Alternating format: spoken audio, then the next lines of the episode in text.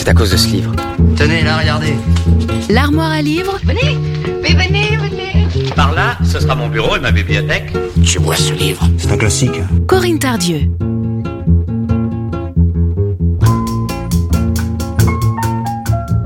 Bonjour à toutes et à tous. Aujourd'hui, dans l'armoire à livres, j'ai choisi un polar, un de mes préférés, Shutter Island de Denis Lehan. Alors nous sommes dans les années 50, au large de Boston. Sur un îlot nommé Shutter Island, se dresse un groupe de bâtiments à l'allure sinistre. C'est un hôpital psychiatrique dont les patients, tous gravement atteints, ont commis des meurtres. Lorsque le ferry, assurant la liaison avec le continent, aborde ce jour-là, deux hommes en descendent. Le marshal, Teddy Daniels, et son coéquipier Chuck Hall.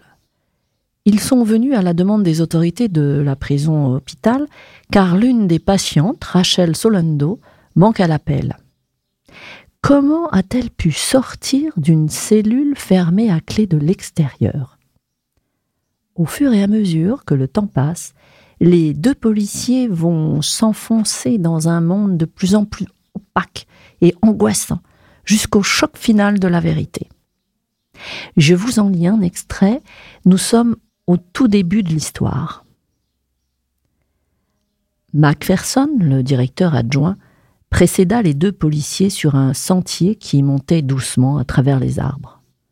Une fois sortis du couvert, ils s'engagèrent sur une route pavée qui s'incurvait comme un sourire. Et Teddy découvrit alors une maison sur sa droite et une autre sur sa gauche. Celle de gauche, la plus simple, était une bâtisse victorienne marron à toit mansardé, agrémentée de petites fenêtres à encadrement noir, évoquant des sentinelles. Celle de droite, de style Tudor, dominait tel un château le petit monticule sur lequel elle se dressait.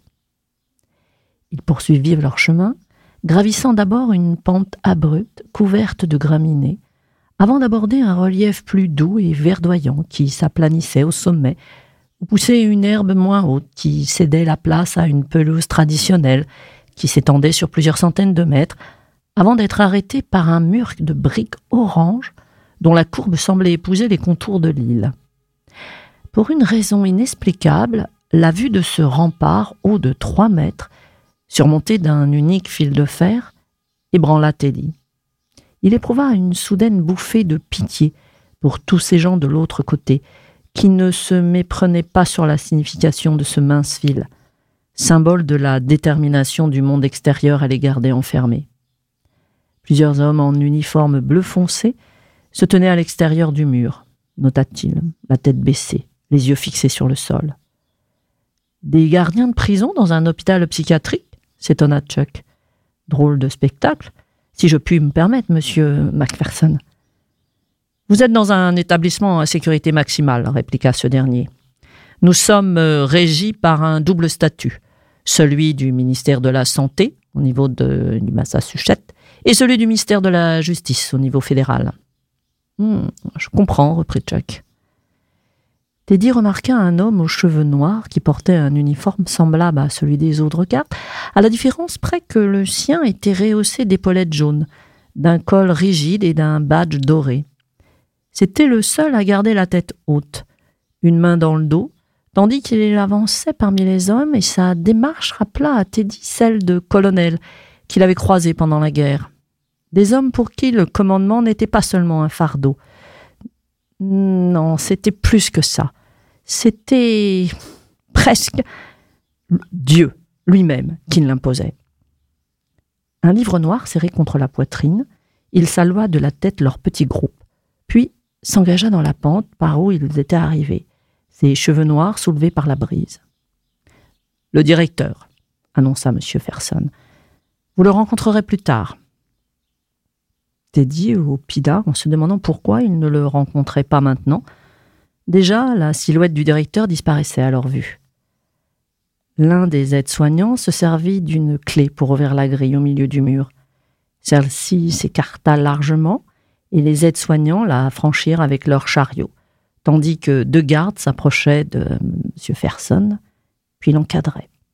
Il se redressa de toute sa hauteur, soudain très affairé, et dit Bon, laissez-moi vous présenter la situation dans ces grandes lignes. Vous aurez droit à tous les services que nous pourrons vous rendre, messieurs, et à toute l'aide que nous serons en mesure de vous fournir. Mais durant votre séjour, aussi bref soit-il, vous devrez respecter le règlement. C'est bien compris? Teddy opina. Tout à fait, renchérit Chuck. Personne fixa du regard un point au-dessus de leur tête. Le docteur Kellway ne manquera pas de vous exposer tous les raffinements de ce règlement, j'en suis certain. Mais je tiens néanmoins à souligner un point crucial. En l'absence de surveillance, il n'est pas permis d'entrer en contact avec les patients de cette institution. C'est bien compris? Teddy faillit répondre Oui, chef, comme s'il était revenu au début de sa formation militaire. Mais il se ravisa à temps et se contenta d'un bref Oui.